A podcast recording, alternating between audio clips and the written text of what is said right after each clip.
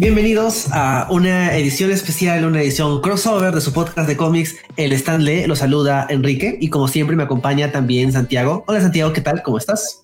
Hola Enrique, bien feliz porque hoy día nos acompaña un tercer eh, anfitrión porque este podcast es compartido. Tenemos podcast crossover por segunda vez en la historia oficial con la garganta de Vader, así que tenemos acá a Roger. Hola Roger, bienvenido al Stanley una vez más. Hola, ¿cómo están? Gracias por invitarme cada vez que hablan de este, de este tema que ya presentarán. podcast, el Stanley, y gracias por haberme propuesto este podcast crossover con la garganta de Vader. ¿Cómo están todos y todas? Yo soy Roger Vergara, feliz de hablar de cómics con mis amigos Enrique y Santiago. Gracias, chicos. Gracias a ti, Roger, por estar acá una vez más. Bueno, ya los que nos escuchan sabrán que, si, si, viene Roger significa que vamos a hablar de Spider-Man, o si vamos a hablar de Spider-Man significa que viene Roger, porque no hemos tenido ni un podcast en que de Spider-Man en que no esté Roger. Así que es una tradición del Stanley que, que estamos haciendo todo lo posible por conservar a pesar de, de tiempos de pandemia y crisis política y fin del mundo. Exacto, sí. De hecho, eh, la, en la edición anterior del podcast, originalmente íbamos a tener este crossover con nuestro amigo Roger. Como mencionamos, eh, al final las circunstancias de la crisis política que hubo acá en Perú y, el golpe de Estado que, sufrimos, nos hicieron reflexionar acerca de tal vez no hablar de, Spider-Man y, tratar algo que fuera un poquito más eh, cercano a la realidad. Y, ahora sí queríamos retomar este podcast porque siempre es divertido hablar de Spider-Man contigo, Roger. Y en parte porque, bueno, no había nada más para el calendario y, queríamos aprovechar aún de, de hablar de Spider-Man en general, pero en particular de dos Spider-Man. vamos a comentar eh, Spider-Man, el cómic, eh, el primer evento crossover entre el universo 616 y el universo Ultimate, y efectivamente la primera reunión entre Miles Morales y eh, Peter Parker de 616. Entonces, esto queríamos comentarlo un poco para, para colgarnos del, videojuego de Miles Morales Spider-Man que ha salido la semana pasada, si no me equivoco.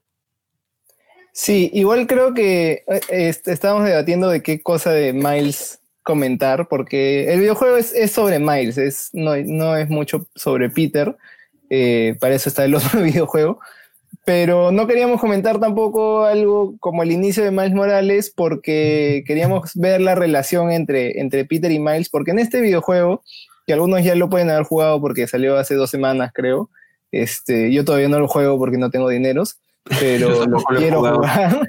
Este, en este juego, eh, Peter es el como el, el ¿cómo se dice? El, mentor de Miles. No es que no es como pasó en la historia de los cómics que Peter se murió y Miles tomó el manto, sino que acá Peter es Spider-Man y entrena a Miles, que también ha conseguido poderes de araña, para que sea también un Spider-Man, un nuevo Spider-Man, en verdad no sé por qué no he jugado el juego. Pero la cosa es que en, este cómic vemos esto, vemos el encuentro entre Miles con Peter, que en su universo, bueno, estaba muerto y ahora está vivo. Entonces es un poco ver la relación entre ellos dos. Pero para no adelantar más del, del cómic que ya comentaremos a profundidad, eh, primero quería comentarles dónde pueden conseguirlo. Bueno, es un cómic bastante fácil de conseguir porque le ha ido bien y sigue siendo relevante para, entender a, Spider-Man y a Miles como Spider-Man hasta el día de hoy. Es un cómic del 2012, me parece. O sea, no es 2013, no es que sea tan reciente tampoco, pero sigue siendo bastante, este, como digo, significativo todavía. Y bueno, lo pueden conseguir, como digo, fácilmente, pero en el precio de, Amazon es de 13 dólares 97 el de pasta blanda y el de pasta dura 18 dólares. Son cinco números, o sea, es, una compilación, es un, arco de cinco números. Y bueno, no, no me parece un precio exorbitante para este, para este cómic. Y en castellano lo pueden conseguir, bueno, hay varias ediciones. Yo vi una hace poco de Omnipress, que es una editorial argentina que, imprime cómics un poquito más chiquitos que, el formato este, original, cosa que me molesta un poquito. Eh, y ese está creo que 60 soles o lo equivalente a 60 soles, así que es barato. Y si no, en Panini, bueno, está 10, 10 euros en Panini España, así que igual la conversión más o menos saldría entre 50 60 soles.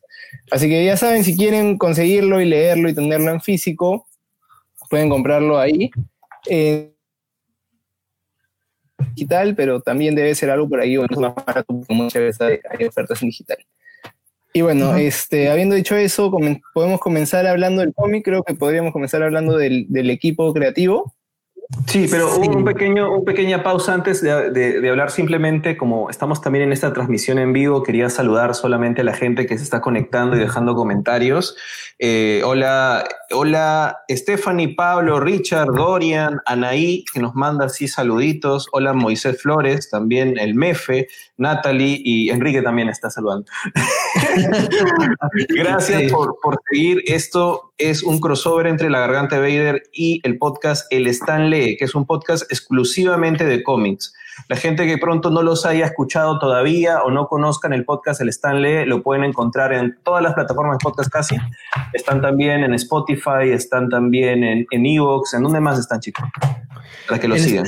Estamos en Spotify, en Evox, en Google Podcast, Apple Podcast y Anchor. Nos pueden encontrar como el Stanley y en redes sociales estamos en Instagram como este, el Stanley Podcast, así que nos pueden encontrar ahí. Ahí pueden buscarnos, buscar las ediciones anteriores, las anteriores ediciones en las que hemos hablado contigo, Roger, acerca de Spider-Man. De hecho, la más reciente, no, no, fue hace, tanto, aunque se sienta hace muchísimos meses, que fue cuando hablamos de Spider Island. De la pandemia de Spider-Man, cuando estábamos comenzando de pandemia. Sí, sí, oh Dios, que nos, pensábamos que íbamos a tener como que así ah, un par de cómics acerca de pandemias y de ahí como que toda la normalidad, pero, pero en fin. bueno, este, creo que ya para hablar del cómic en sí mismo, antes de, seguir con, con, el equipo creativo, también hay otra edición de que lo, lo colecciona, que son estos tomos de Miles Morales Ultimate, de Ultimate Spider-Man que son tres tomos de todo el run de Bendis y Pikeli como, como equipo creativo de, de Miles en sus distintos cómics que tuvo en el universo Ultimate. En el primer tomo están los primeros 12 números de, del ongoing y está Spider-Man, que creo que es la parte más, eh, la, parte más interesante de, de, la historia de Miles en el universo Ultimate. Luego ya entraremos a detalles de, de, de, Universo Ultimate y Universo 66 y todo eso. Pero en fin, o sea, el equipo creativo es el equipo que creó a Miles Morales, que para todos debe ser relativamente conocido el nombre de Brian Michael Bendis, que es una figura significativa en los cómics modernos, sobre todo de Marvel. Él es el escritor, la dibujante es Sarah Pikeli, que es también es una dibujante bastante conocida y es también la co-creadora de Miles.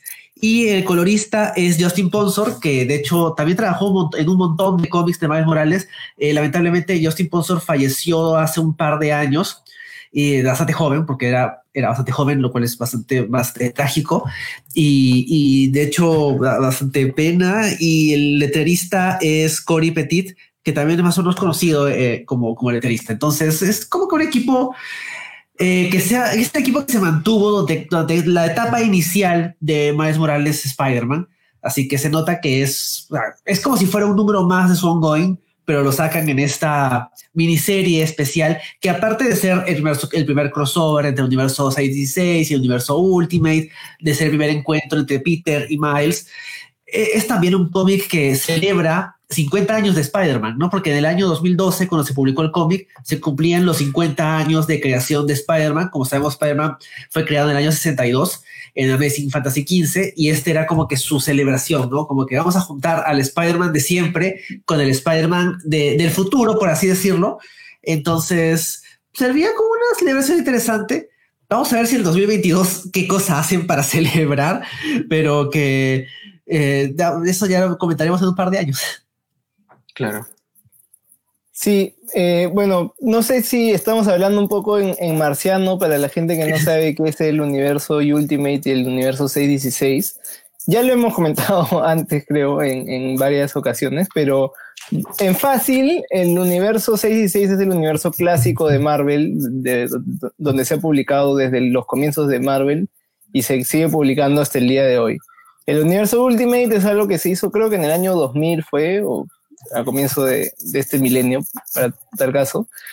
que es una, fue un intento de, bueno, no intento, fue el intento de Marvel por acercarse a nuevos lectores, haciendo nuevas historias de, de, todos sus personajes clásicos. Entonces, era una manera de revitalizar a las franquicias, hacer, bueno, nuevas franquicias de, de los personajes. Entonces, hizo, hizo varios varios cómics de un montón de personajes de Marvel. Hizo todo su universo nuevo y más moderno y un poco para lectores.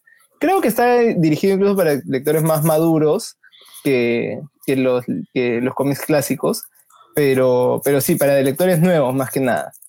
Y en ese universo había, como digo, los mismos superhéroes básicamente con, con cambios, este, a veces sutiles, a veces bastante notorios, y eh, hubo el Spider-Man de ese universo, y en ese universo, como habrán visto en la película Into the Spider-Verse, eh, Peter Parker murió.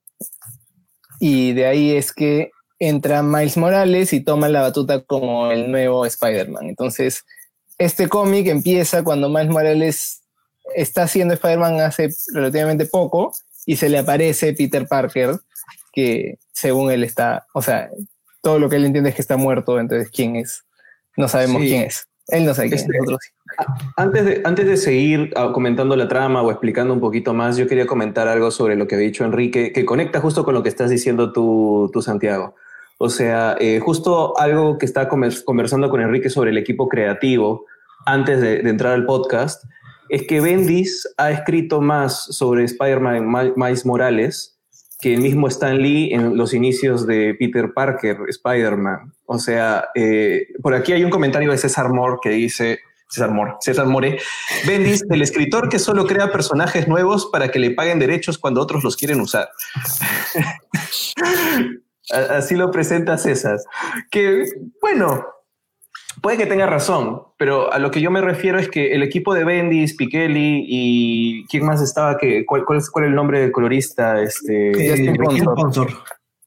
Ellos han sentado las bases del mitos de Miles Morales en los primeros números que no son pocos que son básicamente el mito completo del personaje, porque Miles Morales es un personaje relativamente reciente. En los últimos años es que se ha vuelto más popular, se ha vuelto más conocido a través de la película de Into the Spider-Verse, sobre todo.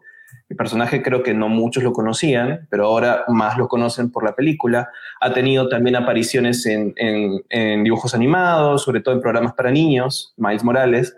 Eh, y sobre todo ahora con el videojuego, como han mencionado, tiene acceso a distintos tipos de público, en donde se ha variado algunos elementos de la historia, ha tenido como que interpretaciones propias, pero lo importante, el corazón de Miles, lo hizo este equipo creativo, el equipo creativo que también escribe este cómic, ¿no?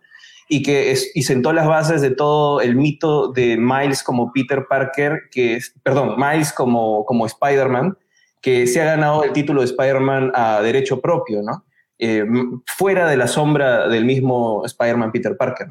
Entonces, creo que vale la pena decir que, que, este equipo creativo ha hecho un personaje que se ha vuelto único y a propio derecho Spider-Man, siento tan difícil salirse de la sombra del personaje más popular de Marvel, que es Peter Parker Spider-Man creo que es un fenómeno particular e interesante y que a propio derecho tiene ese nombre y tiene por eso tantos fans, ¿no?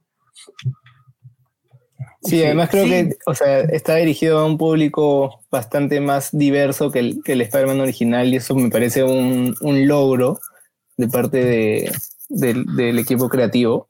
Eh, empezando, bueno, porque Miles es, no, no sé ni siquiera cómo definirlo, no es que necesite definición, pero es afroamericano y latino, porque es descendiente de, creo que su mamá es de Puerto Rico, me parece, o sí, de Puerto Rico, y, su papá es afroamericano. Entonces es, una, mezcla de minorías que no se veía antes en tanto en los cómics y bueno, Spider-Man era dentro de todo un, pata blanco, ¿no?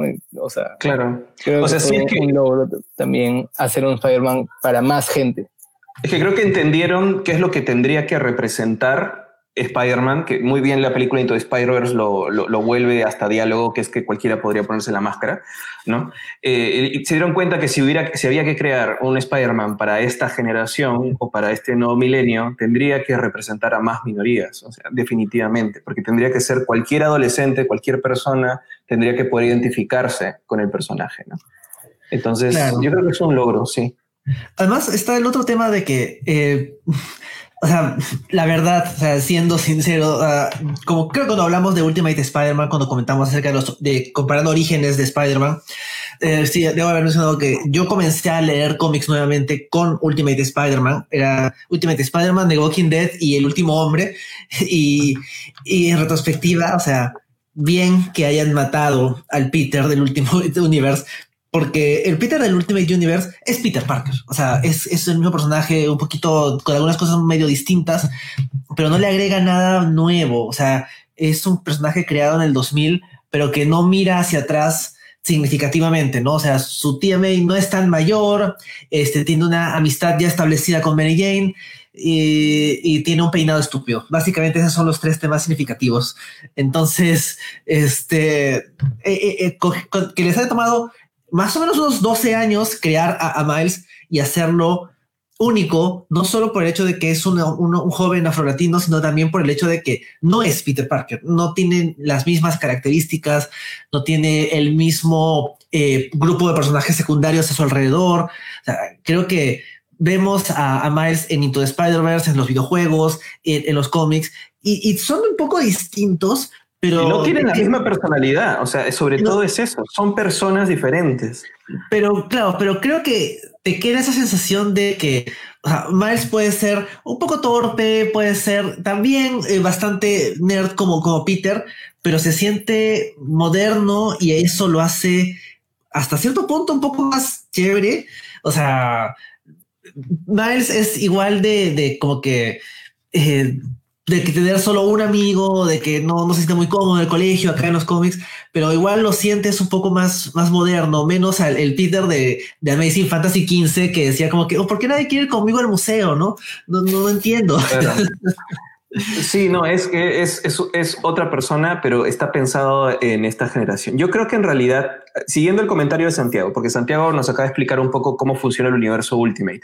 En realidad, eh, Marvel había enredado tanto a sus personajes y reconeado tanto y siempre vuelto a lo mismo, que de alguna manera el universo 616 está amarrado a la, digamos, a la maldición de no poder hacer cambios significativos sobre sus personajes. Si matan a alguien, los tienen que revivir.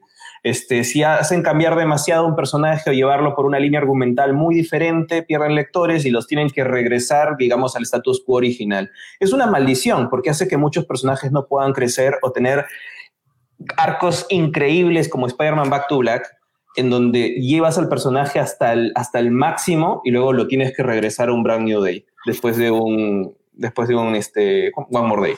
O sea, es, es, es, terrible tener que regresar a ese tipo de status quo. Entonces el universo Ultimate se supone que era un, como un tablero nuevo, un, un lienzo vacío, donde podían generar cosas nuevas, historias nuevas, sin estar amarrados a esa continuidad original. Por eso es que lo que decía Enrique tiene mucho sentido. Felizmente mm, hicieron otro Spider-Man y no fue Peter Parker y se atrevieron, era una cosa muy también yo creo que valiente tener un Spider-Man en, ese universo y matarlo, y matarlo cuando recién cumplía 16 años. Eh, no, sé ustedes, pero yo sí leía el Ultimate Spider-Man de, o sea, eh, más o menos número a número. Me salté un poco de la saga del clon porque me trajo flashbacks de los noventas pero eh, he, leído el Ultimate de Spider-Man desde niño. De hecho, en algún momento le pedí a mis padres que me regalaran un cómic de Spider-Man cuando se fueron de viaje y lo que me trajeron fue mi primer cómic de Ultimate de Spider-Man, que era cuando Peter conoce a Doc Ock, que es súper distinto al Doc Ock del, 616. Y empecé a leer el Ultimate eh, a partir de ahí. Entonces, cuando leí la muerte de Peter, me chocó horrible. De verdad, es súper violento cómo matan a un niño de 16 años en ese, en ese universo. Y realmente te queda la sensación de duelo. Te queda la sensación de duelo porque han matado a Peter Parker a pesar de que no sea el original y es de otro universo. y lo matan de una forma muy dura, muy dura. Es ni cuando lo matan al, Peter del 616 y lo vuelven a revivir 20.000 veces, ha sido tan feo como mataron al Peter del universo Ultimate. E, es, es bastante doloroso. Entonces, eh, utilizar esa muerte de Peter para generar o de pronto catapultar el, el origen de un nuevo Spider-Man fue una cosa que a mí me pareció increíble. Y cuando empecé a leer Miles Morales del universo Ultimate, de verdad me enganché con ese personaje desde el principio. No lo seguí tanto, pero como ha, ido apareciendo o ha ido generando nuevas historias con él, me parece de verdad que, por eso yo, yo digo, Miles es Spider-Man a, derecho propio, sin Peter, sin necesidad, a pesar de que Peter es como su tío Ben, ¿no? O sea, básicamente es, es su tío Ben. Y yo siento más el duelo por este Peter que muere que es más reciente que el duelo ya del tío Ben. O sea, el tío Ben murió hace casi 60 años. O sea, e, el Peter del, Ultimate, del universo Ultimate para Miles es un duelo reciente. O sea, yo, yo lo siento, por lo menos yo lo siento así porque yo leí esos cómics y me lo mataron. por lo menos lo siento así personalmente. Bueno, yo a diferencia de Roger, no, nunca seguí mucho el universo de Ultimate. No me gustaba Primero que no me gustaba mucho el arte de, de Mark Bagley, entonces me ah, costaba leerlo. es verdad. Y, y, no, la verdad que nunca me enganchó tanto como, como el Peter del 6 con el que ya tenía historia, por así decirlo. Entonces yo creo, yo eh, al contrario, recomiendo este cómic como una buena entrada al personaje de Miles, porque yo había, claro, yo había leído los comienzos de, de Ultimate de Peter Parker, la muerte, y creo que los primeros números de, de Miles como Spider-Man, pero no es que me supiera toda la historia de Miles, ni toda la historia del universo de Ultimate, ni nada. Entonces yo llegaba más como un turista del universo 616, igual que Peter, a ese universo Ultimate, y, y, era bien bacán encontrarse con, con este nuevo Spider-Man y preguntarle, oye, ¿tú quién eres? Y que el otro le pregunte, oye, pero tú quién eres, tú estás muerto. Entonces o sea, creo que es un, buen punto de entrada, incluso si no has leído todo lo que hay antes de Ultimate Spider-Man, tanto Peter como Miles, como para conocer el personaje recién. Y creo que, creo que es, o sea, sí, creo que funciona muy bien. Me parece bacán lo que dice Santiago porque hemos tenido dos lecturas distintas al cómic. Yo he sentido que este cómic era un necesario duelo y luto para, que, no había tenido solamente con la muerte del Spider-Man del Ultimate ni con los orígenes de Miles. Recién aquí siento que puedo pasar a la fase 5 de, digamos, de, duelo y ya puedo dejar ir en este cómic, porque lo estoy viendo desde el punto de vista un poco del que conocí un poquito más de cómo iban las cosas desde el universo Ultimate como turista, tú estás un poco desde el punto de vista de Peter acá y también es un punto de entrada muy bacán. Creo que funciona para las dos cosas de una forma muy chévere, a pesar que el cómic es muy sencillo, muy sencillo y muy facilito. Sí, de hecho, o sea, creo que, y ya para, siento que, claro, para ti, Roger, es parte del duelo y que la visión de Santiago es más como que, bueno, se murió este Peter, ¿qué va a ser? ¿Qué, qué importa? Pero, o sea, habiendo leído recientemente todo lo que venía después, yo siento que para Bendis, no fue esa última etapa del duelo. Yo creo que, o sea, le dijeron a Bendis, tienes que hacer el crossover, que era algo que Marvel había dicho que no iba a hacer. Yo recuerdo haber visto varias veces esa cita de Joe Quesada en un evento en San Diego Comic Con diciendo que cuando el universo último y el universo 616 se junte, ahí se nos habrán acabado las ideas. Y, bueno, no, pues aún les quedan algunas ideas, no muchas, pero aún, aún les quedan algunas. Pero este fue la primera vez que se cruzaron esos universos y, siento que le dieron el encargo a Bendis de hacerlo bien y lo hace bien. Por ahí tengo, ya cuando tenemos a detalle de qué trata, eh, tengo una que otra crítica, pero me parece que hace un buen trabajo y sobre todo se nota que cuando le ponen, cuando ponen un artista tan, tan bueno como Sarah Fichelli, se nota que el cómic está como que hecho para, para quedar bien, ¿no? O sea, ves el arte y es súper cuidado, entonces sientes como que, bueno, no, es, no, es, no es cualquier crossover, ¿no? No es simplemente juntémoslo porque, bueno, hay que vender cómics, ¿no? Pero siento que Bendis nunca se recupera de extrañar al Peter del universo Ultimate. Podemos entrar a detalle eso ya hacia el final, pero ya habiendo leído lo que viene después, siento que eh, fue primero un error que el Peter de Ultimate Spider-Man sea tan sea Peter, ¿no? Que sea tan igual que, el Peter de 616, pero también siento que este proceso de duelo no lo terminan de hacer bien y, más, y no afecta al cómic en sí, pero sí afecta al rol de Miles en el universo Ultimate, al punto que, O sea, ahora Miles es parte del universo regular de Marvel por cuestiones que no vale la pena explicar ahorita, pero eh, creo que es mejor ahí. O sea, siento que su rol como el otro Spider-Man que está ahí y no tiene que hablar con Peter en cada, tres números, me gusta. Y, este cómic termina siendo como que ya no cuenta, ¿no? Es, extraño ese, eh, las consecuencias de, de, todo como Marvel junta los universos y todo eso. Y tal vez ya para adelantar un poco de opinión, me gusta más la relación Peter Miles de Into the Spider-Verse que la de este cómic. Bueno, creo que Into the Spider-Verse ha, sido un logro increíble para Spider-Man, ha sido el mayor logro en los últimos años, más que las películas, más que el juego que a mí me encanta, pero ese, es, esa película es, es alucinante y hace muchas cosas bien. Y creo que, de hecho, se basa bastante en este cómic, entonces creo que es más fácil como tener algo de referencia y esforzarte por hacerlo mejor que hacer algo desde cero. Y por eso, o sea, Igual, aunque me gusta más Into the Spider-Verse, creo que, creo que este cómic fue un logro. Más para el momento, yo cuando lo leí, o sea, todavía no había Into the Spider-Verse, no, pensaba que fuera a ver. Que fuera posible. Claro. Entonces, este, no sé, a mí, a mí me gustó bastante cuando lo leí porque incluso yo no, no tenía muchas esperanzas cuando vi que lo habían publicado. Es más, me pasé años eh, con este cómic existiendo y no leyéndolo porque no me interesaba. Y cuando lo leí, dije, ya, bueno, lo leí para ver qué tal. Me gustó bastante. Entonces creo que... Y, creo que hubiera sido bueno comentarlo cuando, cuando, salió. iba a salir en tu Spider-Verse, solo que no sabíamos que iba a ser así.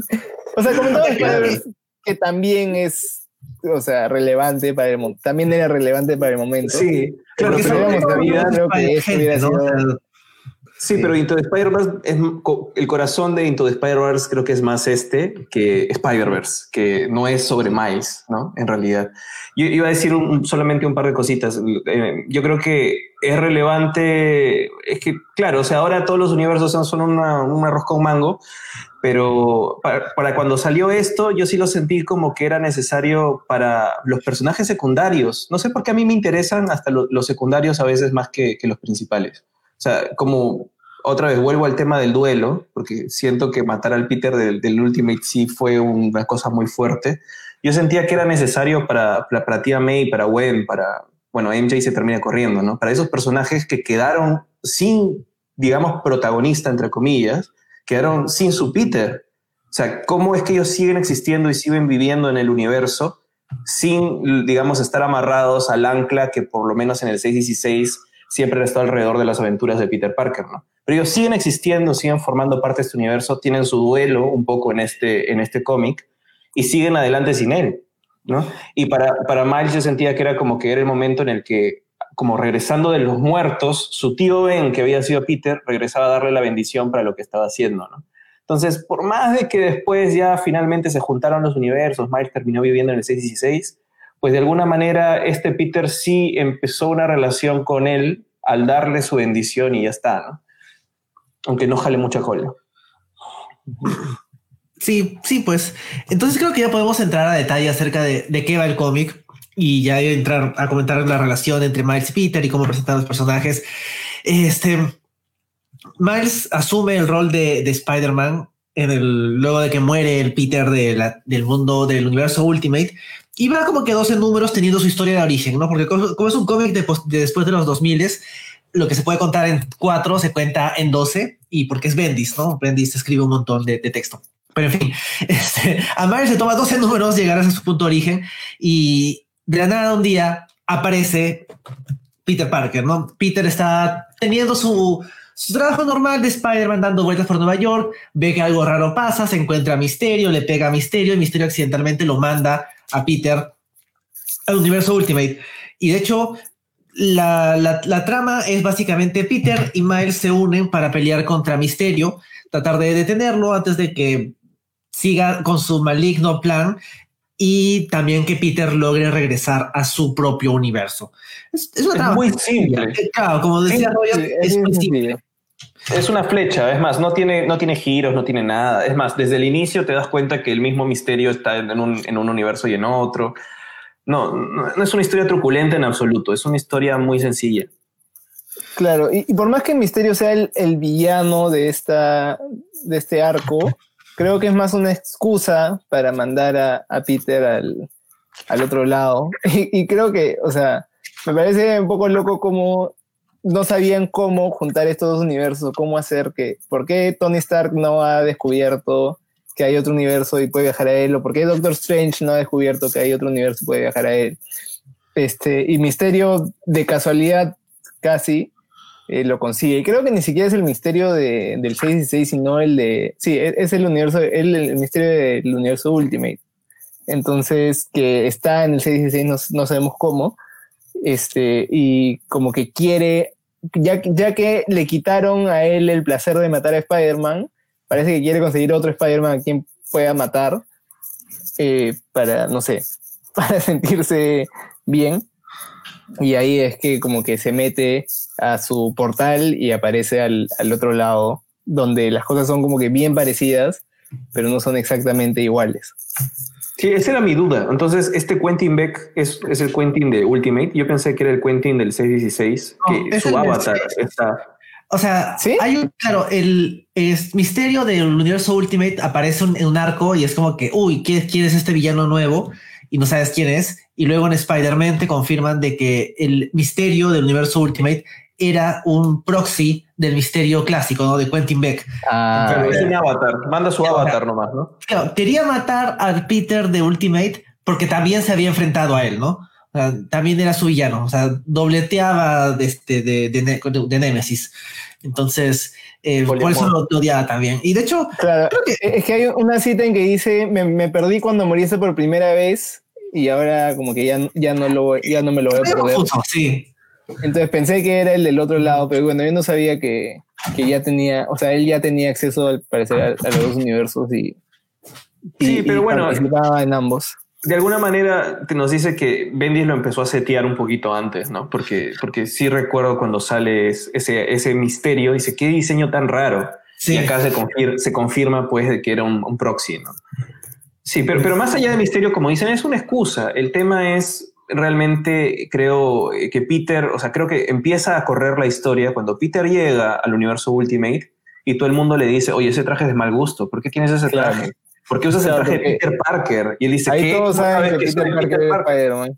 Claro, porque todos supieron que Peter Parker es Spider-Man cuando Peter murió y era un chiquito, es una, era un adolescente, estaba en el colegio cuando lo matan.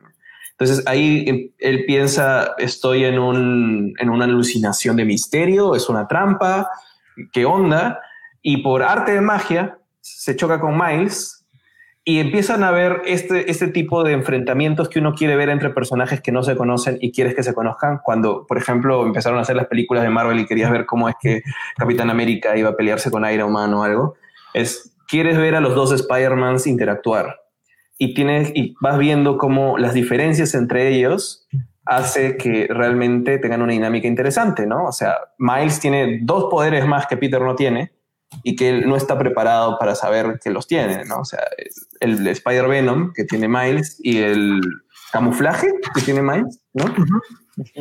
A mí lo único que sí me ofendió de, de ese cómic y de ese encuentro fue que Miles le ganara a Peter y de una manera un poco fácil. pero Peter no estaba buscando ganarle, o sea... pero Miles tampoco. Sí, pero es que yo creo que lo que pasa es que Peter asumió que Miles tenía exactamente los mismos poderes que él. O sea, e-, por eso es que porque Miles le gana. Asume que, que pronto, no, o sea, que, lo puede tocar, pero Miles lo toca y lo, lo electrocuta. Y también hace el Spider-Venom en la tela de araña, ¿no? Que parece que se transmite. Y, creo que no lo dicen, pero parece que Miles no, no activa el, el sentido arácnido de Peter, ¿no? O sea, no tendría por qué tampoco si, si no es malo, pero si lo está atacando. Sí, o sea, de hecho, ah, el tema del sentido arácnido depende muchísimo de quién lo escriba, la verdad. Sí. Eh, ya, ya, hemos escrito eso muchas veces pero por ahí podría tener sentido de que ambos tienen sentido arácnido. O sea, es como una precognición que se cancela, eh, eh, digamos, en positivo con, positivo y negativo con negativo. No sé. O sea, por ahí, porque igual Venom eh, tiene los poderes de Peter y por eso también no, no digamos, no activa el sentido arácnido de Peter, ¿no? Sí. Sí. también eh, está el o sea, siempre hay una idea de que cuando se juntan dos superhéroes tienen que pelear primero y pelean porque, bueno, es el, el, cliché. Pero claro, la diferencia de, por ejemplo, eh, Into the Spider-Verse con esto es que Miles no tiene mucho tiempo, pero ya tiene un tiempo siendo Spider-Man. Y no solo eso, sino que tiene el, el apoyo de, digamos que, Shield y Nick Fury y los Ultimates entonces, no es simplemente como Into the spider que arrastra a, Peter B. Parker por, por toda la ciudad, sino que lo capturan y lo llevan a Shield y lo interrogan y le preguntan que, oye, ¿qué fue? ¿Dónde sales? ¿Quién eres? tiene la, la, ventaja que tiene este cómic es de que existe en un universo ya establecido donde por un lado Miles ya, ya tiene experiencia, o sea, no tiene, por ejemplo, este lanzarredes, y, no, no, le sale naturalmente tampoco. Entonces, tiene ciertas eh, diferencias con Peter, pero tiene la ventaja de que tiene con quien contar, ¿no? Y no solo eso a nivel de, de Nick Fury o los Ultimates, sino que también ya conoce a la familia de Peter, del Peter que murió. Entonces, ya una vez de que acaba la parte superheroica y pasamos a la parte más de del proceso de duelo, sobre todo de, de Gwen y de la tía May, es que se pone un poquito más interesante el cómic y yo ahí siento que el cómic se convierte en un cómic de Peter Parker y no tanto de Miles, porque es sobre Peter reaccionando a, tratando de darle algo de tranquilidad a personas que extrañan a un Peter Parker y él como Peter reaccionando a eso de si mi tía, mi, tía May, no importa de qué dimensión viene y está preocupada por mí, me voy a preocupar yo también, ¿no? Porque soy Peter Parker y soy bueno. Sí, y creo que tienes razón con que Peter es el protagonista en esto. O sea, él es el que mueve la trama. Miles está fácil más presente, pero, pero el cómic es sobre Peter. Sí, de, hecho, el que tiene la acción dramática acá es Peter, el que quiere volver a su universo es Peter, ¿no? O sea, Miles es el psychic en este cómic, no, no es, él no es el, que mueve la acción. De hecho, por momentos desaparece Miles, por un, por un rato se va y, nos quedamos con Peter, o sea, al final es más un cómic sobre el 616 que sobre el universo de Ultimate, que, que siempre me pareció un poco molesto que sea tan shield-céntrico, o sea, todo es shield, shield, shield en el Ultimate que de ahí se, basó mucho del MSU, la verdad, ¿no? Pero sirve, como dices, a este tipo de cosas mueve la acción y la trama mucho más rápido, ¿no? El número 4, creo que el número 4 es el que va a la casa de Peter, conoce a May, conoce a, a la Gwen de ese universo, ¿cierto? Creo que es el 4. No me acuerdo. Creo que es el 3. Si es el 4, es el 3. Eh, bueno, ese número. Sí, claro, es, llega al final del 3 y el 4 es cuando. El 4. Cuando el 4. Bueno, pero el 4, ya casi al final, para mí sí me pareció bastante emotivo. O sea, en, particular no me molesta que sea un cómic sobre Peter, más bien sentí que, que, estos personajes no los habían dejado en el aire, ¿no? Ahí están, ahí están los estos. Porque e, esa dinámica que hay con, con May y con Gwen, en donde te das cuenta que han pasado cosas muy diferentes de sus universos, y cuando empieza Gwen a preguntar por la versión de Gwen del 616. Iba a decir original, pero es un poco ofensivo decir una original y la otra. bueno, técnicamente esta Gwen no es Gwen tampoco, porque es como que y es un clon. Es medio complicado también. Bueno, ya, pero cuando Gwen del, del, Ultimate empieza a preguntar que qué pasó con la Gwen del 616 y Peter no le quiere decir, es fuerte, ¿no? Y, cuando May los está escuchando y está viendo cómo Miles tiene algunas preguntas, cuando dice a ver si su, su MJ ya se volvió supermodelo en ese, en ese universo o no, este, y, y cuando de pronto eh, ya, ya, reconoce en Peter cuando dice lo de un gran poder conlleva una gran responsabilidad y se completan un poco las frases, se da cuenta que eh, el legado pasa de universo a universo y sí son las mismas personas. Su Peter es este Peter. Eran, eh, fueron, uno murió en su universo, pero la versión del otro universo sigue siendo de alguna manera Peter. Y también eso hace que de pronto Miles pueda ver en él, es como si Peter hubiera visto a su tío Ben, ¿no? O sea, Miles vio al Peter que murió cuando él pudo defenderlo y no lo hizo. Entonces cierra un poquito ese proceso para que Miles no tenga tampoco la culpa tan corrosiva que sí tiene el Peter del 16. Y creo que eso es algo bueno en Miles. Peter es muy culposo. El Peter del 616 es tóxico en, esa, en, el sentido de la culpa. Miles está un poco más libre. Bueno, ya cuando se mete con su familia y cosas que otras cosas que pasan ya personales. Sí, bueno, en unos 10 números más las cosas se complican un poquito. Pero por lo menos con el origen o lo que motiva que se ponga el traje de Spider-Man, que es que Peter muera, de alguna forma se libera un poquito en este número, a pesar de que no es el protagonista sin, ir, sin complicarnos mucho, sin profundizar mucho, es un detalle bonito. Y sobre eso se sigue avanzando al final. Claro, y como dices, es, o sea, no es el mismo Peter, eh, o sea, no sé, oficialmente, técnicamente, pero, pero sí es, es el mismo Peter en esencia. Entonces, simbólicamente, que este Peter le da su bendición, es también como si el Peter de ese universo se lo hubiera dado. O sea, se entiende que, es, que son la misma persona, pero diferentes versiones. Entonces, creo que sí, aunque no sea como que el mismo en sí, creo que igual, como igual cuenta, igual le cuenta.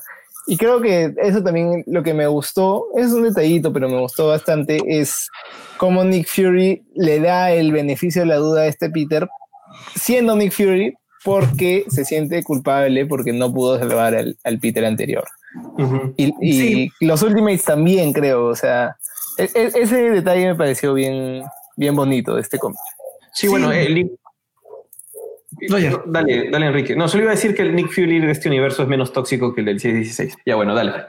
de hecho, o sea, no, no, está acá, pero hubo una pequeña eh, miniserie post muerte de Peter Parker, Parker, que es este Ultimate Comics Fallout, que como que muestra varias consecuencias de los eventos que estaban ocurriendo en el universo Ultimate. Y una de las tramas es este, justamente Nick Fury eh, sintiendo eh, la carga emocional de, de, o sea, de que se le murió el muchacho, ¿no? O sea, eh, exacto. Tiene una escena, no me acuerdo si es con la tía May o con Mary Jane, donde literalmente como que le dice, esto es mi culpa, ¿no? O sea, eh, es, no sé si es la primera o la única vez que hemos visto a un Nick Fury quebrándose a ese punto de pucha, ¿no? O sea, esto de verdad lo hice yo, ¿no? Más allá de, de la frustración, de generar el molesto, es como que Nick Fury como humano diciendo como que eso es mi culpa. Y, y, no lo cuidé, no lo ayudé, no lo escuché y, y eso es interesante. Claro, las últimas ya no existen, pero, pero es, es una, una, evolución interesante del personaje y como dices, eso hace que el Nick Fury acá sea mucho más colaborativo que, por ejemplo, no sé, el Nick, si esto fuera el MCU, Nick Fury no sería tan razonable. Sí, y, bueno, en sí también me gusta que, como digo, es, un buen punto de entrada no solo a, Spider-Man del universo Ultimate, sino al universo Ultimate en sí, porque es un poco la diferencia entre este Nick Fury y el Nick Fury del 616, o este Tony Stark y el Tony Stark del, del 616, este, incluso los, no, no sé si iban a desarrollar tanto los Ultimates como para ver su diferencia, pero también están ahí, entonces, este... Tú dices, este, ¿qué traje? Dices, ¿qué traje tan feo el de Thor? Y dices, a ver, voy a averiguar.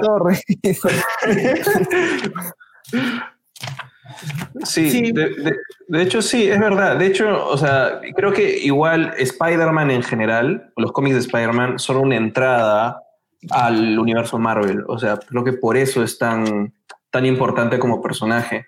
De pronto no vamos a entrar de frente a leer eh, un equipo de héroes con mucha historia, muy compleja, pero un cómic de Spider-Man siempre es relatable y siempre puede traer un personaje hacia digamos, hacia el día a día, hacia lo cotidiano, que eso es lo importante de los cómics de Spider-Man, ¿no?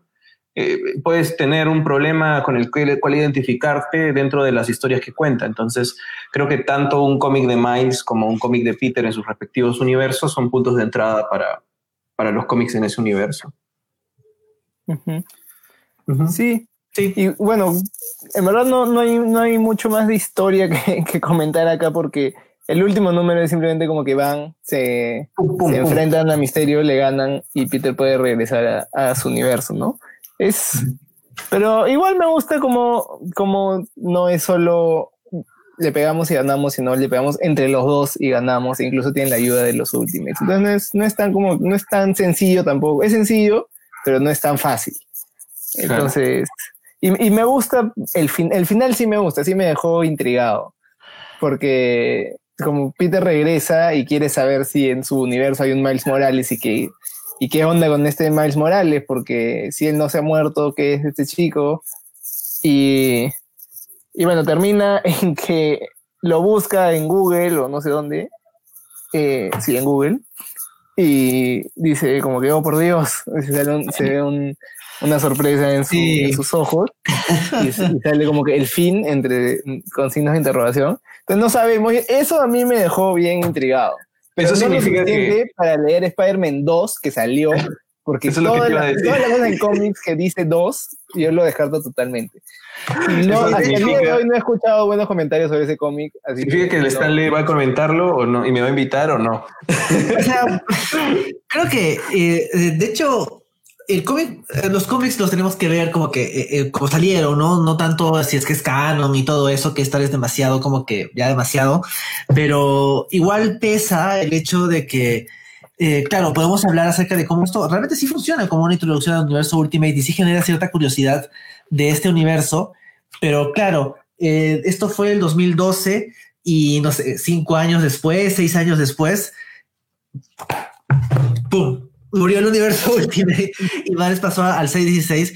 Entonces, todo este misterio de uy, el Miles Morales es 616, o, o, la relación con Nick Fury, o la relación de, de Miles con, con, la tía May y con Gwen, termina desapareciendo para que Miles termine el universo central. Y, y aunque preocuparnos por el canon es no, no es bueno, igual me deja la sensación de no, no de que esto ya no cuenta, voy a votarlo, pero sí una sensación de de pucha, o sea, que, que, esto ya no, no, pero efectivamente ya no cuenta, o sea, no puedo cambiar eso.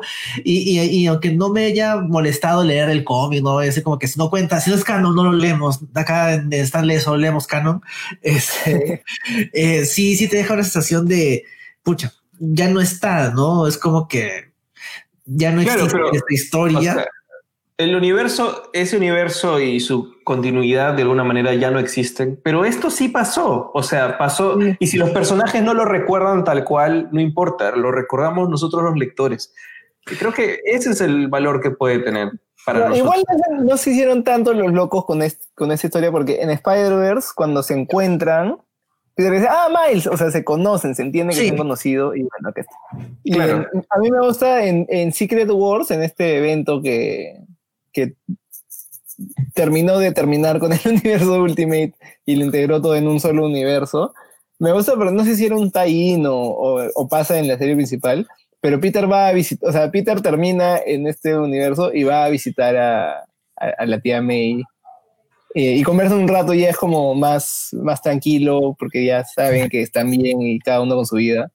Y sí, pues da un poco de pena que después de eso, ese universo a mí la verdad es que no me dio mucha pena que desaparezca el universo Ultimate porque nunca, nunca me encariñé con él.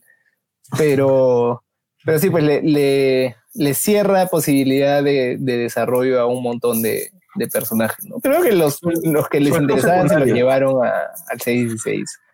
claro, salvaron a, a, Miles, que es el principal, y a todo su, su, grupo de personajes secundarios, o por lo menos los que podrían llevarse, y, y unos cuantos más, ¿no? Creo que ahí fue una cuestión de qué, qué se puede salvar, ¿no? ¿Qué, es salvable?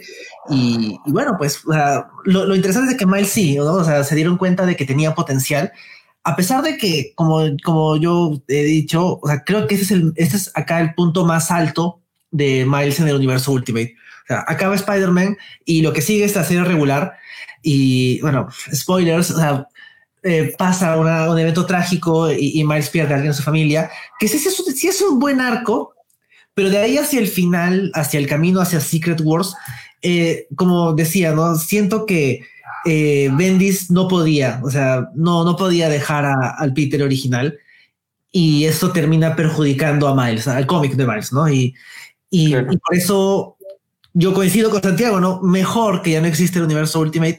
Por eso hay otros motivos, ¿no? Tienen, otros problemas el universo Ultimate en general, pero siento que si bien Miles pierde un poco al salir de un universo y tener que irse a otro medio a la fuerza, en retrospectiva no estaba perdiendo tanto. O sea, es... Ah, bueno, voy a spoilear un poquito qué ocurre, ¿no? Eh, Peter regresa, o sea, el Peter que se le murió vuelve y, vuelve de una forma tal que el último ongoing de Miles tiene 12 números, de los cuales hay dos dedicados a un flashback de la historia de su papá, eh, cinco dedicados al regreso de Peter Parker y 5 como que un arco final, ¿no? Que, que hasta cierto punto se siente un poco apurado.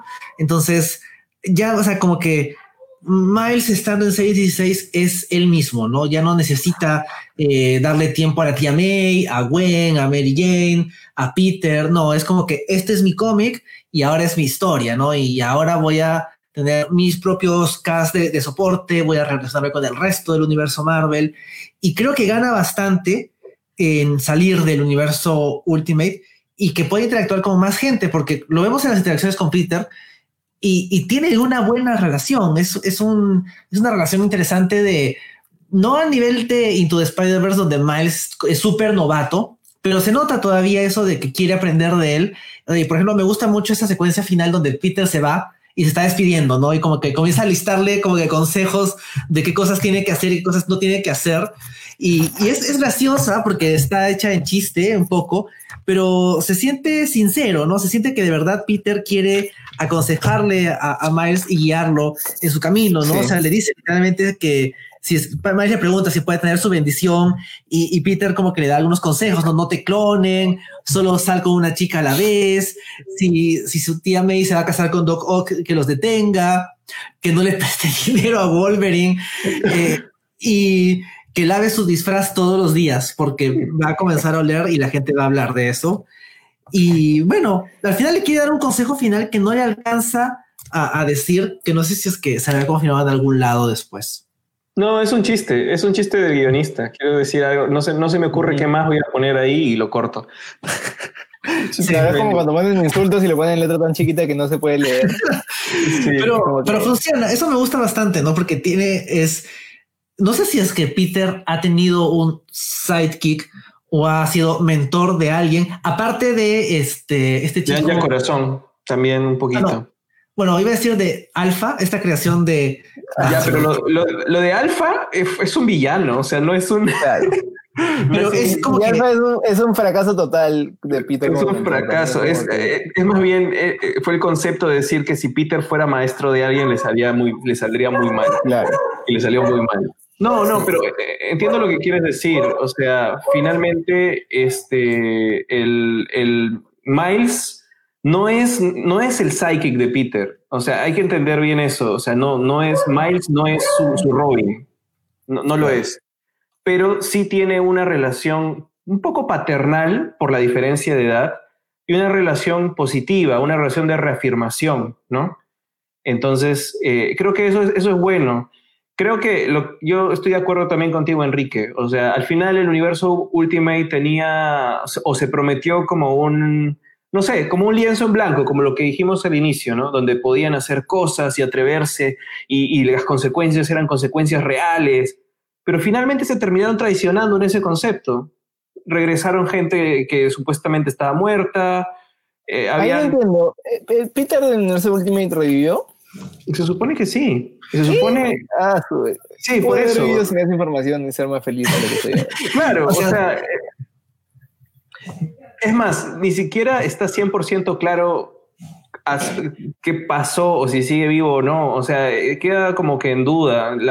Después de Secret Wars, es más, puede que los remanentes estén viviendo en universos de bolsillo. No sé, la verdad. O sea, de, creo que Peter regresa diciendo como que no me morí y Norman Osborn regresa diciendo yo tampoco. Entonces se sobreentiende que son efectos de aquello que lo convirtió a Peter Ultimate en Peter en Spider-Man y a Norman Osborn Ultimate en el Green Goblin. A pesar de que Harry también fue Green Goblin y él sí está muerto, que es otro, bueno, es otro, es otro tema, pero simplemente regresa por eso, ¿no? Simplemente es como que no me morí. La verdad es que no estaba muerto. Pues dejé que mi familia sufriera un tiempo indefinido y, y, volví, pues. Y no sé si, eh, eh, en otro cómic, para entrar en, en, detalles spoileros, se ve que hay un equipo de Ultimates conformado por un Spider-Man, que no es este disfraz, es este. Entonces, se asume que es ese Peter asumiendo el rol de Spider-Man otra vez. No, que no, es, no, está confirmado, entonces como que está ahí, ¿no? Pero... Sí, pero, pero si te das cuenta, es, es, creo que el mismo Marvel como marca reconoce que eso desmerece lo que se logró, porque las adaptaciones que se han hecho de Miles, o todas las reinterpretaciones nunca han regresado a ese Peter. O sea, en Into the Spider-Verse no van a revivir el Peter que murió. O sea, eh, eso fue una traición al concepto, ¿no? Y creo que va a existir ahí y nadie le va, nadie le va a hacer mucha bulla.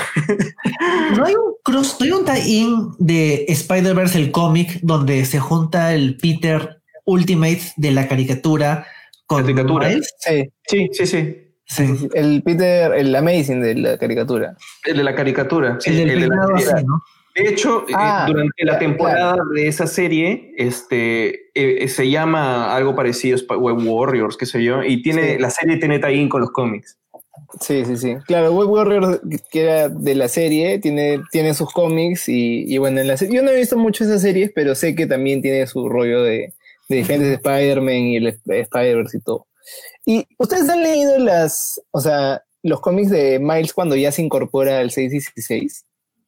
Hay muy poco. Sí, yo Lo he visto más en cómics de otros, de otros personajes. O sea, yo sí he leído los Champions y, Avengers.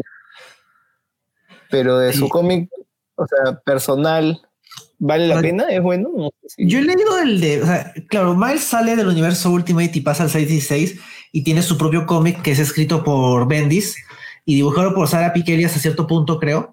Luego cambia de, dibujante. Y, o sea, yo he leído comentarios bastante negativos diciendo como que esta etapa es mala, o sea, o simplemente no es, no es buena, no vale la pena, pero en retrospectiva no me molesta tanto. Siento que, eh, o sea, Bendis ya estaba de salida, ¿no? Entonces se siente que, que Bendis no está como que en su momento, pero me gusta en varios aspectos, me gusta que, o sea, es, es Miles, ¿no? O sea, él está haciendo sus cosas, Peter no cuenta, Miles interactúa con otros superhéroes, tiene su propio cast secundario y tiene un cast secundario significativo, ¿no? O sea, son sus dos papás, este, su tío, Ganky, su otro roommate, este, Gold Balls de los X-Men, este, por ahí unos cuantos personajes secundarios adicionales, tiene intereses amorosos y, y de hecho no está mal, no diría que es como que wow, pero, o sea, si tú me dijeras, eh, no sé, 2017, está, hay que leer un cómic de Spider-Man. Tienes el Spider-Man de Nan Slott y tienes eh, Spider-Man con Miles Morales de Bendis.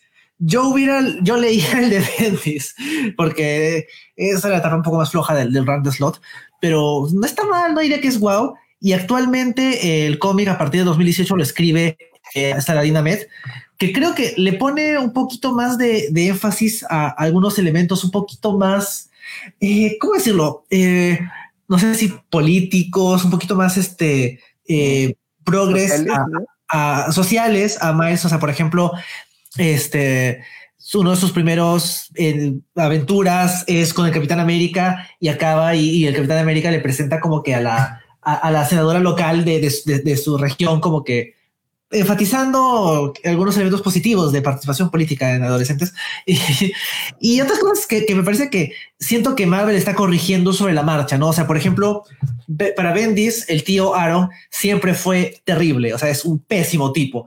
Hay un par de flashbacks de él teniendo una buena relación con Miles, pero, o sea, hasta su muerte en el universo Ultimate es un tipo súper tóxico, manipulador, se quiere aprovechar tal cual de los talentos de Miles pero ya en la versión de Ahmed es, es un tipo fallido, o sea, no es un héroe, no es un villano al 100%, es un criminal, pero quiere genuinamente a su familia y se lo humaniza. Lo humaniza al punto de que sientes, de que sientes que es otro personaje. O sea, sientes que alguien le dijo a que Marvel fue, le dijo a, a, Saladin, oye, este, hay que hacerlo como que no, no un villano, sino como que un tipo que se mete en cosas sucias, pero que en el fondo quiere a su familia. Pero puede que no le hayan dicho, puede que sea aporte de él también. O sea, es que se nota que el cambio es tan radical. O sea, literalmente el último arco de Bendis es Miles y sus amigos contra el tío Aaron y un grupo de villanos, ¿no? Es como que sus propios Sinister Six y, y pelean hasta el final y Miles como que pelea contra su tío hasta el último momento. Y cuando se vuelven a ver es como que, tío, ¿qué tal? ¿Cómo estuviste? Ah, mejor, ya me recuperé estoy acá de regreso. Oye, vamos a comer, vamos a comer. A veces por eso traes, por eso traes a un nuevo escritor. O sea, es una visión más fresca. La editorial toma la decisión, pero al final de cuentas el escritor también aporta, ¿no? O sea, por, por algo lo cambian. Sí, bueno, esa, es, creo que esa es la versión que se ve más ahora en, en las adaptaciones. O sea, en los tampoco es como que el supervillano. O sea, sí es un villano, es malo, pero es un su tío, a Miles. Su familia, o sea. Sí, y bueno, en, el MCU, que Miles todavía no existe, no aparece, pero también se nota que Donald Glover quiere a su sobrino porque lo dice. Exacto. y creo que en el videojuego, en el juego nuevo de Miles, también sale este Aaron Prowler. No sé si es que será una cómo será la versión, pero por lo que tengo entendido, no es como que el villano central, ¿no? El villano central es otro. Entonces, como que se nota que hay un esfuerzo para continuar eh, a Miles como personaje y, seguir como que llenando de, vida a su a su a su universo. Claro, exacto. Que es lo más difícil con personajes nuevos, ¿no? Eh, por ejemplo, aquí su villano es Misterio. Antes de Misterio se enfrentó al Escorpión y antes del Escorpión a su tío. Que son villanos de, claro, dos de tres de Peter, en realidad. Claro. Y, después se enfrenta a Venom, que es de Peter, y después se enfrenta a Hydra, que es una organización sin rostro, ¿no? Entonces, como que se difumina ahí. En cambio, ya en el, el run actual, su tío no es su villano, ¿no? Su villano es este el otro más Morales. y solo puede ser un villano de él, ¿no? claro. Bueno, yo lo que quería decir a, modo también de, conclusión, de pronto para, para ir cerrando, es que, ok, tal vez agradecemos un poco que Miles ya no esté en el universo Ultimate, de repente ya no vemos con tan mala cara que ya no exista este universo, pero las bases, el corazón de Miles se forjaron en el universo Ultimate. Creo que eso es algo que no se puede negar. Y a pesar de que pronto, como cualquier escritor que lleva mucho tiempo escribiendo un mismo personaje, hacia el final se gastó un poco, pues Pichelli Bendis, o sea, le dieron lo, digamos, lo, lo, esencial del personaje y sí lo hicieron único. Y hasta ahora creo que la, eh, eh, o sea, Miles se ha ganado su lugar no solo en el universo Marvel, sino el derecho a expandir su mundo y a interactuar con este universo tan grande de ideas y de personajes y de propiedades intelectuales y de dinero para Disney, a, derecho propio. Y ojalá que lo puedan escribir de más escritores, que puedan darle cosas más interesantes y que pueda de acá a 50 años también, o cuando celebremos los 50 años de Miles Morales, cuando los llegue a cumplir, pues que tenga su, propio, su propia galería de personajes y de villanos a derecho propio también, y no sean simplemente copias alternas de, la galería de Peter, ¿no? Claro, heredados de, Peter. Exacto, eh, de hecho, hasta ahora que veo, Miles cumple 10 años el próximo año, así que yo me imagino que Marvel va a hacer como que un push para, para celebrar ese décimo aniversario y el stand uh estará ahí para comentarlo. Oye, pero 10 años de Miles y tiene película propia, videojuego propio. O sea, tampoco es que tenga tan, tan pocas, o sea, no, no es tan poquito, ¿no? Este, Peter tuvo que esperar más para tener más los medios funcionaban diferente en los, videojuegos. sí, bueno. creo que las, las adaptaciones que se han hecho son muy buenas, o sea, cómo lo han hecho en Into the Spider-Verse, que bueno, es como ya hemos dicho, excelente. Y incluso cómo lo incluyeron en la historia de, Peter en el videojuego de Spider-Man y, ha evolucionado a tener su propio videojuego, creo que, creo que fue bastante bien logrado. Y lo único que me, o sea, me interesa ver qué van a hacer con él después, pero me preocupa también un poco porque no sé si hay tanto contenido que adaptar para... ¿Para Miles? Para continuar con, con no sé, si Into the hacer una franquicia o incluso los videojuegos. Tal vez es algo bueno eso, o sea, tal vez es algo bueno, porque más bien puedes tener como que opciones creativas libres, un poco libres, como en otro medio puedes llevar la historia por otro sitio. Tal vez estamos muy amarrados, lo, mismo que decía como medio maldición del 616, si ese es un cambio muy grande, terminas regresando al status quo del personaje, ¿no? Entonces, si no estás tan contaminado por 50 años de historia, de 800 mil cómics, de repente pueden hacer algo fresco que termine afectando hasta la línea original. Ahora vivimos en un mundo donde las películas también afectan los cómics, los videojuegos y todo. Eh, de hecho, la primera vez que aparece eh, que el tío Ben dijo con un poder lleva una gran responsabilidad, o sea, que la primera vez que lo, que lo asignaron al tío Ben fue en un, un, un audioteatro de vinilo. ¿Ya? no fue ni en el cómic, ni en una serie de televisión, ni nada. Fue en un audioteatro de vinilo que, relacionaron la frase con el tío Ben y terminó quedando en todos los medios. Entonces, puede que hagan algo nuevo para Miles en otro medio, en una película, en una serie, en, el videojuego, y termine saltando al cómic y a su línea original. No sabemos. De hecho, por ejemplo, lo que me gusta mucho del videojuego de, de Spider-Man para Play 4 es de que nadie pues, esperaba que saliera Miles. O sea, cuando tú dices, vamos a hacer un videojuego de Spider-Man o una historia de Spider-Man, es como que, bueno, Peter, Mary Jane, la tía May, los Osborn, por ahí JJ Jameson y los seis siniestros. Y es como que lo, usual, ¿no? Pero alguien en, en Insomniac dijo, hay que agregar a Miles como personaje secundario, ¿no? Como que su papá sale ahí, luego sale el hijo, luego sale la mamá y, está ahí, ¿no? Y, y, simplemente fue tan, tan natural. O sea, si por ejemplo, este, o sea, es algo que por ejemplo podría sacar el MCU, ¿no? O sea, si es que en Spider-Man 3, al final como que no sé, este, Miles, este, se, está Peter caminando por el colegio y se cruza con, con Miles, con un niñito, y le contesta en español, entonces como que, uy, es Miles. No, no se va a sentir como que están armando franquicias, sino que ya es parte del universo extendido de Spider-Man, ¿no? O sea, no es, no, ya no lo puedes ignorar. Y creo que eso siento, lo wow. Claro, así como, como, como, como Gwen o como, como Mary Jane o MJ en, otras versiones, siento que Miles es parte de los personajes del universo de Spider-Man, o que Spider-Man ya es un universo de personajes más bien, donde también está Miles. Ya no puedes ignorarlo, a pesar de que solo tiene 10 años de existencia, casi. Claro, o sea, e, e, es, de hecho es, curioso cómo, cómo estos personajes que son relativamente más jóvenes terminan como que metiéndose más fuerte en la cultura eh, de los de, de, un lore tan antiguo como el de Spider-Man, ¿no? O sea, por ejemplo, algún día comentaremos Spider-Gwen, pero, o sea, la Spider chica oficial es Spider-Gwen. si tú dices como que sí, este, no sé, eh, Jessica Drew, alguien te dice como no. Que, no, o sea, ni siquiera la mujer es, es Gwen. Anja Corazón pasó por ahí y le ignoraron. O sea, al final de cuentas. Claro, o sea, tú dices como que sí, soy hincha de Matty Franklin. la gente te va a decir como que de dónde saliste, ¿no? Claro. Antes creo que nos estaba faltando un poco hablar del arte antes de terminar. Sí. Y las portadas, ¿no? Que también, que son de otro artista, pero que igual vale la pena comentar.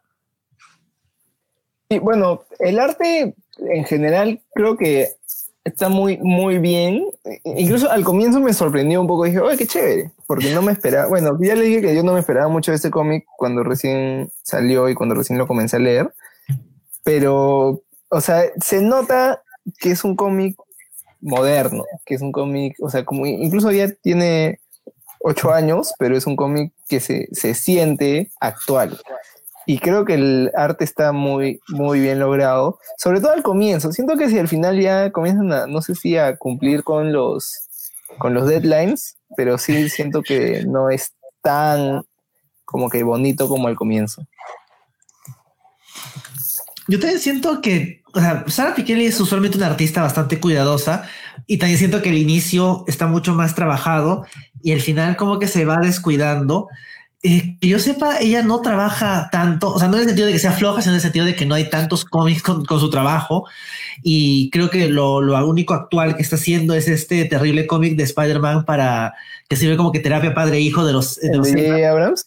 Sí, que se acerca de el hijo de Peter Parker que resiente a su padre, que siempre está ocupado. Creo que era más barato que paguen su terapia, pero en fin, ese es otro tema. y, para eso están desperdiciando a Sarah Pikeli, que es como que, ¿por qué? Pero, pero sí, yo también siento que como que baja un poquito la calidad hacia el final, pero igual, o sea, es, tan limpio y, bonito su arte y, me gusta, o sea, me, gusta bastante.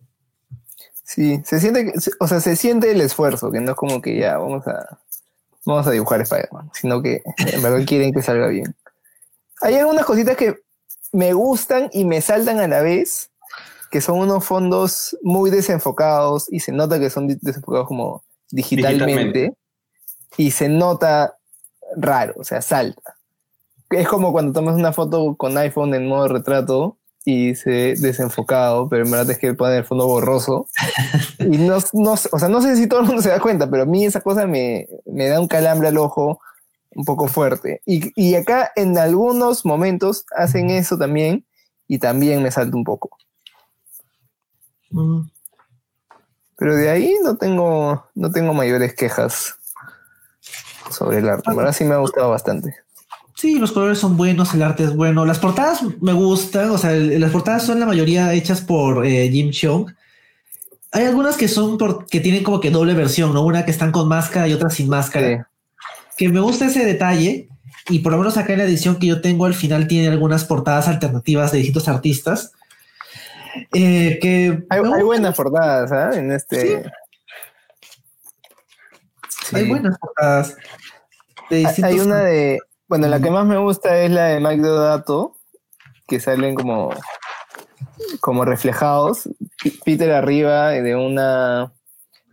Parece que de una cornisa o de un edificio de costado y abajo Miles y está como que tratando de tocarse como si fueran un reflejo. Y, ¿En un charco? y me parece bien, bien paja. Ah, ya estamos hablando de portadas distintas. Sí, sí, sí, claro, ese de Mike La otra, la que es en un, en un charco, también me parece bien paja. Porque es, es el, claro, el mismo concepto, ¿no? Claro, que ese es de Sarah Pikeli. Sí. A mí me gusta mucho la de Marcos Martin, que es esta de aquí. Sí, que también es bien. Spider-Man. Pero también esta donde se están desenmascarando mutuamente. Sí. su, su encanto. Sí. Y bueno, incluso, la, o sea, como digo, Mark Buckley a mí hacia, hacia los 2000 me comenzó a disgustar bastante, pero esta portada de, de, él también está pajita. Me gusta. A ver, le acerco, le acerco para que la miren. Ponle al centro.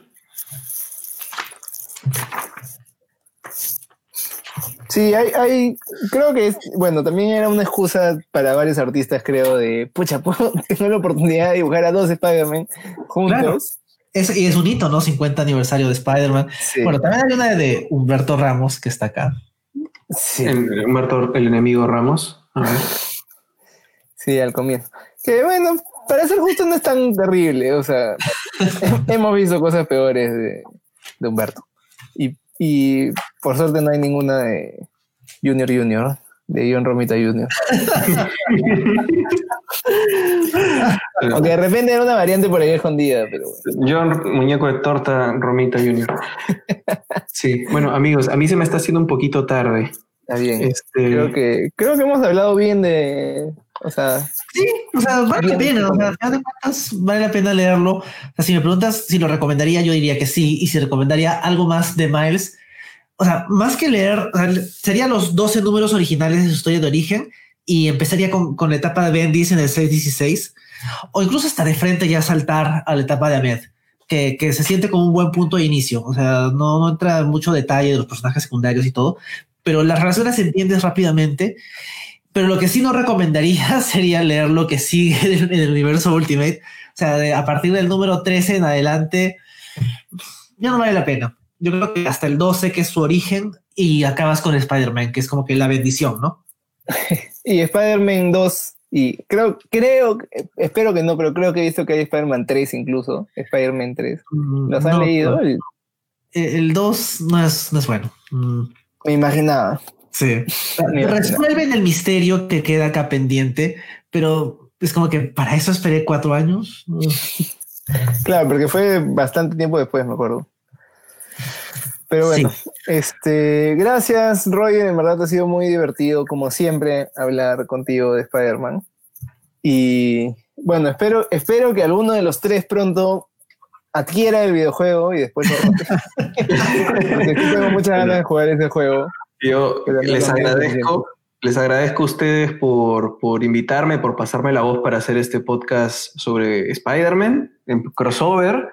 Eh, es, de alguna manera la garganta había se ha vuelto, como digo, solo podcast crossover últimamente, que está, está reciclando podcast de otros sitios, pero siempre me encanta hablar de, de Spider-Man con ustedes y yo lo agradezco. Me voy a molestar si alguna vez alguna vez hacen un cómic de Spider-Man y no me invitan. Este, soy, feliz, soy feliz hablando de estos temas, así que nada, síganme invitando, por favor, por favor. Yo soy feliz. Así será siempre, Roger. Ese es nuestro, nuestro compromiso. Sí. Gracias, gracias. Bueno, creo que con esto podemos ir cerrando. Como siempre, pueden encontrarnos en Evox, Spotify, Apple Podcast, Google Podcast, Anchor y también pueden buscarnos en nuestro Instagram, arroba el Stanley Podcast, donde publicamos todos los podcasts que hemos hecho y pueden ver. Y también algunas cosas de que estamos leyendo o sugerencias o, o mini reseñas de cómics. Y Roger, ¿a ti dónde te podemos encontrar? Igual, La Garganta de Vader en todas las plataformas de podcast. No sé si alguna importante falte, pero si tienen Spotify, estamos en Spotify. En Evox también, pero no sé cómo. De alguna forma, de algún feed lo, sale, lo saca y lo publica. en Apple Podcast, Google Podcast, Anchor, en todas partes. Y estos videos en vivo que hago para que la gente también pueda comentar y compartir y podamos de pronto leer algunos de los comentarios o resolver algunas de las preguntas, ¿no? Igual eh, pueden encontrar eh, el Instagram como La Garganta Vader, ¿no? Y mis también cuentas personales como Roger Vergara Adrián Sec. Genial, genial. Entonces, te agradecemos nuevamente, Roger, por habernos acompañado. Ha sido muy divertido. Tenemos de regreso en 15 días para seguir hablando de cómics. Ya, ya veremos qué, comentamos. Se nos acaba el año y, este año va a ser lleno de cosas de cómics y al final básicamente tenemos eh, dos videojuegos y dos películas de DC y nada más. es cierto, sí. Pero bueno, entonces sigamos. Ha sido un gusto. Hasta luego. Nos escuchamos en dos semanas. Adiós.